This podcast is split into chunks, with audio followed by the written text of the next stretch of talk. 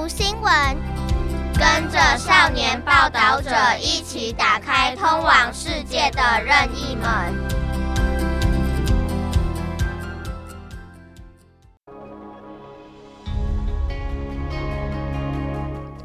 Halo teman-teman semua, apa kabar? Salam sehat, salam sejahtera. Hadir di acara Reporter Muda.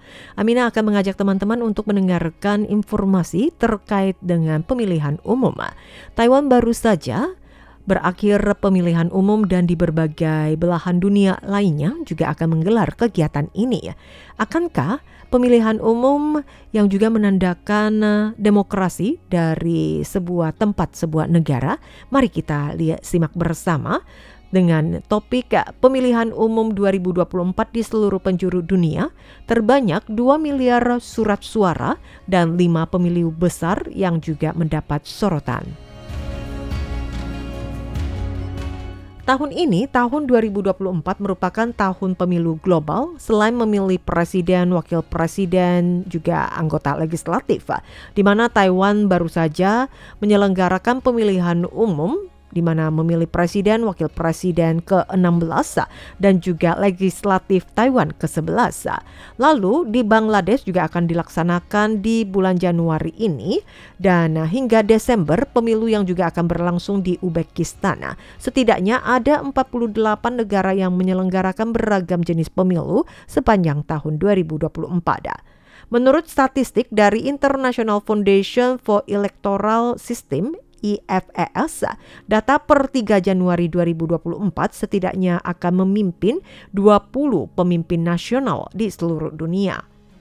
Pemilihan umum pada tahun ini dengan pendataan jumlah pemilihan global akan mencatat rekor tertinggi Perakiraan dari The Economist, semua pemilihan umum yang melibatkan lebih dari separuh populasi dunia atau 4,17 miliar juta jiwa dan sekitar 2 miliar di antaranya akan ikut serta dalam pemilihan umum akan memberikan hak suaranya.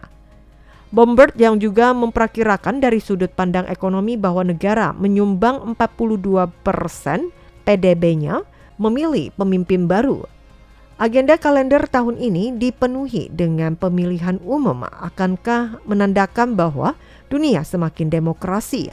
Langkah demi langkah fenomena pemilihan umum di berbagai benua dan kita akan menelusuri pemilihan umum lima negara yang juga mendapat sorotan dunia, mengeksplorasi antusias warga terhadap demokrasi dan bagaimana dengan suhu demokrasi tahun 2024. Kalender 2024 dipadati dengan ajang pemilu di berbagai negara di dunia. Mulai Januari hingga Desember akan lebih dari 48 negara yang menyelenggarakan pemilihan umum. Dengan perolehan suara terbanyak di Asia, ajang pemilu terbanyak di Afrika, dan akankah dunia semakin demokratis? Delapan dari sepuluh negara dengan populasi terbesar dunia yang akan menyelenggarakan pemilihan umum pada tahun 2024 dengan total populasi lebih dari 2,9 miliar jiwa. Namun di antara mereka pemilihan umum yang adil dan bebas mungkin tidak lebih dari setengahnya. Misalkan di Bangladesh, Pakistan, dan Rusia – saat ini dalam negeri tengah terjadi anehnya perlawanan sikap protes terhadap pemerintah karena menghadapi kondisi ditindas oleh penguasa, bahkan ada yang dipenjara, maka kemungkinan pergantian rezim pemerintahan sangat kecil sekali ya. Sementara Amerika Serikat, India, dan Indonesia diklasifikasikan sebagai demokrasi yang artinya negara demokrasi yang lemah oleh The Economist Intelligence Unit meskipun ada kemungkinan pergantian dari pemerintah berkuasa namun masih perlu mendapat pengamatan lebih lanjut. Asia dengan suara terbanyak ternyata semakin tidak bebas. Jumlah suara terbesar berorientasi di Asia Bangladesh, India, dan Indonesia yang memiliki populasi besar semuanya juga turut menyelenggarakan pemilihan umum. Namun yang mengkhawatirkan adalah meskipun tempat-tempat tersebut memiliki mekanisme demokratis, namun sebenarnya tidak bebas. Meskipun India menikmati hasil pertumbuhan ekonomi di bawah kepemimpinan Perdana Menteri Narendra Modi, ia juga memberikan suara-suara anti-muslim di negara tersebut yang menghambat kebebasan beragama. Situasi di Indonesia jelas mengarah pada Presiden Joko Widodo yang terus mengkonsolidasikan dinasti politiknya sendiri. Di Bangladesh secara bertahap beralih ke otokrasi, pemimpin pihak oposisi tengah menjalani hukuman di Bui dan masyarakat tidak ada lingkup perbedaan pendapat. Akan ada banyak ajang pemilu di Afrika, tetapi resiko kudeta yang kian tinggi. Tahun 2024, lebih dari 20 negara di Afrika menyelenggarakan berbagai jenis pemilu, namun selama bertahun-tahun kawasan ini paling sering terjadi kudeta. Tahun 2020, kudeta militer telah terjadi di sembilan negara di Afrika. Selain itu, Kongres Nasional Afrika ANC yang berkuasa di Afrika Selatan selama lebih dari 30 tahun diprediksi sangat berpeluang untuk tetap berkuasa. Pemilihan umum yang sedang berlangsung di seluruh Afrika tahun 2024, namun situasi politik yang masih bergejolak. Berikut ini lima pemilihan umum nasional yang mendapat sorotan dunia. Lin Jiahe, profesor di Departemen Hukum Universitas Nasional Chengzi, menunjuk bahwa dalam faktanya tahun 2003 hingga 2017, 58 hingga dari 128 negara di dunia diidentifikasikan sebagai bergerak menuju atau kembali ke otoritarianisme. Pada periode yang sama, sistem otoriter dunia dan konstitusi telah berkembang lebih pesat dan lebih cepat dibandingkan dengan sistem demokrasi dan saat ini lebih dari 42% populasi dunia yang tinggal di negara-negara otoriter yang anti demokrasi. Masyarakat yang memberikan suaranya untuk memilih pemimpin nasional belum tentu merupakan jaminan demokrasi ya. Di antara puluhan pemilu di seluruh dunia pada tahun 2024 selain Taiwan, pemilu di lima negara yang juga mendapat perhatian khusus antara lain Indonesia, Rusia, India, Meksiko, dan Amerika Serikat. Di antaranya adalah negara demokrasi muda, negara demokrasi lama, dan juga negara otoriter yang berkedok demokrasi ya. Beberapa negara ini menampilkan rupa kebebasan demokrasi yang berlainan yang membantu kita memahami masalah demokrasi yang dihadapi komunitas internasional dewasa ini.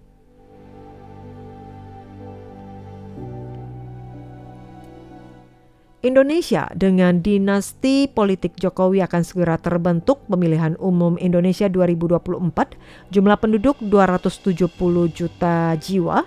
Tanggal pemilihan 14 Februari 2024 dengan uh, pemilihannya adalah presiden. Indonesia adalah negara dengan jumlah penduduk terpadat di Asia Tenggara, negara dengan jumlah penduduk terbesar keempat dunia Indonesia akan menyelenggarakan pemilihan presiden pada tanggal 14 Februari 2024. Pemilu ini menjadi acara pemilihan umum satu hari terbesar di dunia. Diperkirakan ada 200 juta pemilih dalam negeri. Selain itu 1,7 juta pemilih yang berada di luar negeri juga akan memberikan suara mereka.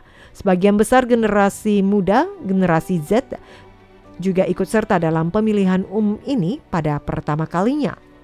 Karena jumlah pemilih yang cukup besar, maka perhitungan suara diperkirakan memakan waktu satu bulan. Hasil pemilu akan diumumkan akhir Maret. Pemilihan umum terakhir di Indonesia pada tahun 2019 merupakan pemilu all-in-one yang pertama diselenggarakan dalam sejarah Indonesia. Penghitungan suara memakan waktu lebih dari satu bulan. Pada hari pengumpulan hasil pemilu, terjadi bentrokan serius yang menewaskan enam orang, lebih dari 200 orang luka-luka, kubu oposisi Prabowo Subianto kalah dari Jokowi, terpilih kembali dan menuduh Jokowi mengarahkan aparat negara untuk memanipulasi jumlah suara. Indonesia sama dengan Taiwan termasuk negara demokrasi yang relatif muda. Negara ini dipimpin oleh tangan besi diktator Soeharto selama 32 tahun sejak tahun 90-an. Hingga 1988 rezim Soeharto dilengser, Indonesia baru memasuki masa reformasi. Memulai perjalanan demokrasi yang panjang. Pada tahun 2014, Jokowi yang terlahir dari warga sipil mengalahkan saingannya dan memenangkan pemilihan presidennya. Pada awalnya sikapnya rendah hati, peduli terhadap kehidupan masyarakat membuatnya mendapat reputasi sebagai Obama versi Indonesia – Namun masa pemerintahannya selama 10 tahun Jokowi berkuasa di Indonesia terdapat tanda-tanda kemunduran demokrasi seperti pembatasan kebebasan berpendapat di internet, penindasan terhadap media yang mengkritik pemerintah. Media merupakan indikator penting negara demokratis. Jika kebebasan mengkritik pemerintah hilang, maka perkembangan demokrasi akan terhambat. Yang lebih memprihatinkan, tidak sedikit anggota keluarga yang dilantik pada masa pemerintahan Jokowi. Misalkan saja menantunya Bobi Nasution yang memenangi pemilihan 2020 menjadi wali kota Medan, Sumatera Utara. Putra bungsu Kaisang Pangarep usia 28 tahun juga telah menjadi ketua umum Partai Solidaritas Indonesia PSI yang didominasi kaum muda sebagai pendatang baru di kancah politik. Tidak hanya itu, putra sulung Jokowi, Gibran Raka Buming Raka, berusia 36 tahun, menjabat sebagai wali kota Solo, Jawa Tengah, mengumumkan dirinya bergabung dengan calon Presiden Prabowo dari Partai Gerakan Indonesia Raya, Gerindra, pada Oktober 2023 dan diumumkan resmi sebagai calon wakil presiden Pilpres 2024. Langkah ini sempat mengejutkan masyarakat karena Undang-Undang Pemilihan Umum Indonesia menetapkan calon harus berusia 40 tahun. Namun Mahkamah Konstitusi Republik Indonesia Oktober 2023 memutuskan mereka yang pernah menjabat di masa lalu dan kandidat yang memegang jabatan publik tidak menunduk pada pembatasan ini sehingga memungkinkan Gibran yang berusia 36 tahun ikut serta dalam pertarungan pemilihan presiden. Alhasil perolehan suara kandidat Presiden Prabowo kian didukung. Masa 10 tahun yang lalu Jokowi dikenal dunia sebagai presiden dari warga sipil, kini selangkah demi selangkah membangun dinasti politiknya sendiri sehingga ia bisa terus mempertahankan pengaruh politiknya setelah turun tatah. Setelah pemilu presiden 2024, demokrasi Indonesia mungkin akan kembali menghadapi tantangan. Rusia, pemilihan umum yang tidak tertandingi untuk Putin. Pemilu Rusia 2024 jumlah penduduk 140 juta jiwa, tanggal pemilu 17 Maret 2024 dengan konten pemilu adalah presiden. Dalam pemilihan presiden Rusia yang akan berlangsung Maret 2024, Presiden Rusia Vladimir Putin usia 71 tahun melancarkan perang agresi Rusia terhadap Ukraina, mengumumkan bahwa ia akan mencalonkan diri sebagai kandidat independen. Putin yang berkuasa lebih dari 20 tahun dan sepenuhnya mengendalikan media resmi. Selain itu, lawan-lawan politik utamanya telah dipenjara, dibunuh, atau diasingkan. Akibatnya saat ini hampir tidak ada arus utama oposisi terhadap Putin di Rusia, sehingga ia pasti akan mudah terpilih kembali. Pemilu ini sepertinya hanya sekedar formalitas dalam perpolitikan Rusia. Sejak mengambil alih jabatan presiden tahun 1999, Putin telah mengendalikan sumber daya negara dan media, memenangkan pemilu dengan mudah tahun 2020, Putin juga secara paksa menghapus batas pemilihan ulang, sehingga memungkinkan dirinya untuk tetap berkuasa hingga tahun 2036 mendatang. Putin memberikan tekanan kepada media untuk memastikan tidak ada media yang mengkritiknya. Saat yang bersamaan, ia juga aktif melenyapkan lawan-lawan politiknya. Lawan politik yang paling terkenal, Alexei Navalny, kerap kali membeberkan korupsi Putin di masa lalu. Alhasil, ia telah ditangkap lebih dari 10 kali atas berbagai tuduhan. Pada tahun 2020, ia bahkan diracun di dalam pesawat dan mengalami koma, kemudian ia ditangkap setelah menjalani perawatan pada tahun 2021. Navalny masih menjalani hukumannya di penjara. 7 Desember 2023, Navalny meminta publik Rusia di media sosial untuk melihat dengan jelas cara Putin memanipulasi pemilu, namun keberadaannya tidak diketahui. Setelah hilang lebih dari dua minggu, Navalny ditemukan berada dalam penjara, dipindahkan ke koloni hukuman di utara lingkaran Arktika. Juru bicara Navalny, Kira Yarmishi, mengatakan bahwa penjara itu dingin sekali, lingkungannya sangat buruk. Ini menunjukkan Putin berniat mengisolasikan Navalny. Selain menekan media dan pihak oposisi melalui pencitraan sebagai pemimpin maskulin untuk mendapat dukungan dari masyarakat Rusia, cara ini mendapat perhatian dan ditiru oleh pemimpin lainnya. Ia sering muncul di media saat sedang menunggang kuda atau berlatih judo. Penasehat politik Putin mengatakan mereka berkomitmen untuk menciptakan citra karakter hero Hollywood. Strategi ini cukup berhasil dan mendapat dukungan masyarakat dalam negeri dan dukungan terhadap Putin mampu bertahan di atas 60 persen. Strategi karakter heroik Putin yang sangat jitu pada tahun 1991 setelah runtuhnya Uni Soviet, pada umumnya kualitas hidup masyarakat Rusia merosot, tidak ada jaminan ekonomi, bahkan menyebabkan rata-rata harapan hidup warga laki-laki Rusia menjadi lebih pendek. Selama periode ini, Putin berkembang pesat dalam politik Rusia yang bertujuan membangun kembali status Rusia menjadi negara kuat, menjadikan Rusia kembali hebat. Oleh karena itu, tidak sulit membayangkan masyarakat Rusia yang hidup dalam kemiskinan, mereka sangat mendukung Putin.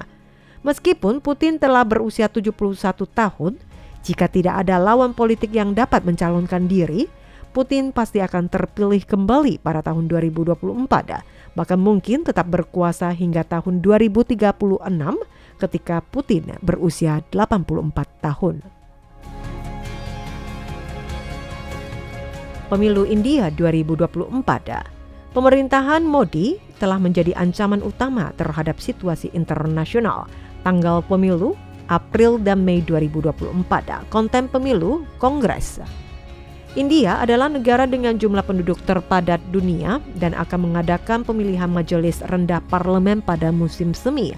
Karena banyaknya masyarakat yang memilih, pemilihan umum India biasanya berlangsung beberapa minggu dan pemilu 2024 diperkirakan dilaksanakan pada bulan April dan Mei. Lima provinsi di India akan menyelenggarakan pemilu daerah pada bulan Desember 2023. Pemilu ini merupakan gelombang pemilu lokal terakhir sebelum pemilihan umum tahun 2004 dapat menjadikan salah satu indikator penting Partai Brahatija Janata BJP yang tetap berkuasa dengan Perdana Menteri India yang menjabat adalah Narendra Modi yang menunjukkan karisma Narendra Modi tetap seperti dahulu. Ketika Modi menjabat tahun 2014 seperti Putin, ia juga menggambarkan dirinya sebagai sosok pahlawan nasional India menggunakan kultus pribadi yang dengan mengkonsolidasikan dukungan masyarakat India terhadapnya ia berasal dari latar belakang warga biasa termasuk kelas bawah dalam kasta India sehingga ia telah menciptakan citra yang dapat berbicara langsung dengan masyarakat. Pada saat yang bersamaan, ia juga aktif mempromosikan prestasi politiknya. Misalkan ia mengganti nama stadion kriket terbesar di India dengan namanya sendiri dan mengukir wajahnya di satelit yang diluncurkan di India. Selama epidemi, sertifikat vaksin yang diterima masyarakat India Bersama dengan cetakannya ada potret Modi. Satu hal yang menimbulkan kekhawatiran di komunitas internasional adalah upaya Narendra Modi untuk menjadikan Hindu hebat kembali.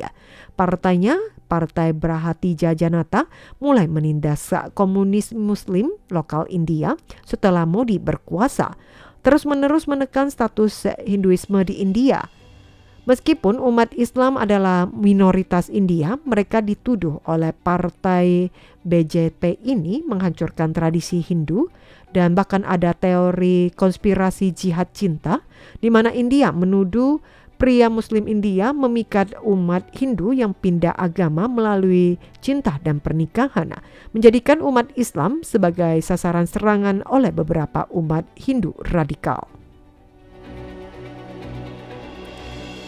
Setelah memicu kontroversi agama dan ras di India, Modi juga berupaya mengontrol media. Sejak Modi berkuasa 2014, kebebasan pers di India telah dikurangi secara signifikan. Beberapa dari media mereka dipecat karena mengkritik partainya. Saat ini India telah melampaui Tiongkok dengan negara jumlah penduduk terbesar dunia. Di saat bersamaan letak geografis India juga memiliki nilai strategis yang mengimbangi Tiongkok. Oleh karena itu, negara-negara dunia ingin mencegah perluasan kekuatan Tiongkok di masa mendatang. Mau nggak mau, mereka yang juga harus bekerja sama dengan India. Jika Narendra Modi terus menghambat perkembangan demokrasi India dengan pemerintahan yang kuat, para pemimpin dunia akan menghadapi dilema untuk menjaga diri dari pengaruh Tiongkok dan juga menjaga demokrasi India. Oleh karena itu, hasil pemilihan umum India 2024 juga mendapat perhatian lebih dari dunia. Pemilihan umum Meksiko 2024 yang akan berlangsung 2 Juni 2024 dengan jumlah penduduk Meksiko 128 juta jiwa. Konten pemilihan umum adalah presiden. Apakah presiden perempuan pertama akan segera terlahirkan? Namun jalan menuju persamaan hak bagi perempuan masih bergelombang. Pemilihan Presiden Meksiko pada Juni 2024 akan mempertemukan Claudia Sheinbaum dari Partai Gerakan Pembaruan Nasional melawan Sotil Galvez dari koalisi oposisi. Kedua kandidat tersebut adalah perempuan, jadi siapa pun yang menang, Meksiko akan memiliki pimpinan perempuan. Nah, apakah ini menandakan bahwa Meksiko akan memutarbalikkan julukan sebagai negara femisida? Akan membuka babak baru dalam pengembangan hak-hak perempuan. Menurut statistik resmi, sekitar 10 perempuan di Meksiko dibunuh oleh pasangannya atau kerabatnya setiap hari. Kasus sosial seperti ini yang disebut sebagai femicide, banyak pelaku yang tidak dihukum sebagaimana mestinya dalam sistem peradilan, yang juga berujung pada permasalahan sosial. Adanya ketidakpuasan masyarakat yang sangat kuat dan telah terjadi beberapa demonstrasi jalanan selama bertahun-tahun menuntut pemerintah secara aktif untuk menangani permasalahan sosial ini. Meskipun femisida masih merajalela di Meksiko pada saat bersamaan, Perwakilan perempuan Meksiko di sektor publik juga telah mencapai kesuksesan internasional. Seperti lebih dari separuh perwakilan perempuan di Kongres Meksiko, di mana perempuan sebagai ketua untuk kedua majelis kongres dan perempuan di kabinet juga jumlahnya mencapai setengah, bahkan terpilih sebagai presiden perempuan pertama di Mahkamah Agung dalam sejarah. Namun meningkatnya keterwakilan perempuan di sektor publik apakah menandakan hak-hak perempuan yang kurang beruntung ini akan lebih mendapat perhatian. Nah, dalam kasus Meksiko hal ini tidak sepenuhnya terjadi. Pada bulan September 2023, Mahkamah Agung Meksiko memutuskan untuk mendeskriminalisasi aborsi yang merupakan tonggak sejarah bagi otonomi perempuan Meksiko namun, perempuan Meksiko masih menghadapi resiko kekerasan dalam hubungan intim dalam kehidupan sehari-hari atau kurang beruntung secara ekonomi. Menurut laporan kesenjangan gender global dari Forum Ekonomi Dunia, WEF, pendapatan gaji perempuan Meksiko hanya setengah dari pendapatan gaji laki-laki. Dapat dilihat bahwa perempuan tidak cukup untuk menduduki jabatan publik dan memastikan promosi mengimplementasikan tindakan afirmatif agar benar-benar bisa memperbaiki nasib perempuan Meksiko. Presiden Meksiko saat ini, Andres Manuel Lopez Obrador, dinilai kurang aktif dalam menangani isu femisida, bahkan menuding aksi protes femisida dilakukan oleh lawan politik di belakangnya. Sam Baum, kandidat yang paling populer di pemilu 2024, dianggap sebagai penerus Lopez. Meskipun ia pernah menuduh jaksa menyembunyikan kasus pembunuhan tersebut di masa lalu, apa yang akan dilakukan Baum setelah terpilih? Dan di sini juga perlu memperhatikan kejadian tersebut setelah pemilihan umum dengan mempertahankan sikap negatif yang sama seperti dilakukan oleh Lopez atau mengambil pendekatan yang lebih aktif untuk menangani kejadian yang telah terjadi. Pemilihan umum terakhir yang akan kita simak bersama, pemilihan umum Amerika 2024, jumlah penduduk 339 juta jiwa akan berlangsung pada 5 November 2024. Konten pemilu presiden. Amerika Serikat dengan kembalinya Trump membawa krisis baru pada demokrasi Amerika. Setelah Trump kalah pada pemilihan umum 2020, Presiden Joe Biden mengambil ahli secara aktif memulihkan kerjasama internasional antara Amerika Serikat dengan negara-negara lainnya, serta membatalkan berbagai kebijakan Trump yang mengancam lingkungan dan ekologi. Namun, jika Trump terpilih kembali pada tahun 2024, Biden dengan kebijakan yang sudah dipromosikannya akan beresiko terhambat untuk mencegah Trump membahayakan demokrasi Amerika Serikat lagi, maka masyarakatnya mulai mengambil tindakan, termasuk mengajukan tuntutan hukum ke pengadilan negara bagian untuk mendiskualifikasi Trump dalam partisipasi pemilu secara hukum. 19 Desember 2023, pengadilan di Colorado, Amerika Serikat mengeluarkan keputusan bersejarah memutuskan bahwa Trump tidak boleh ikut serta dalam pemilihan umum presiden karena ia menghasut para pendukungnya untuk menyerang gedung Kongres pada tanggal 6 Januari 2021. Tuntutan hukum serupa terjadi hampir 30 negara bagian di Amerika Serikat.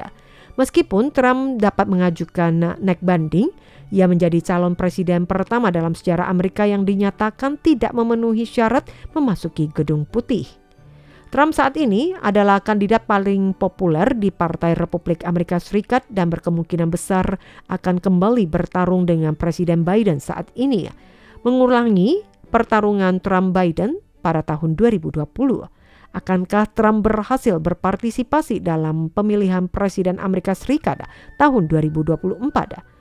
gangguan apa yang juga akan timbul terhadap demokrasi Amerika selama proses pemilu. Dunia akan menyaksikan dan tunggu tanggal mainnya.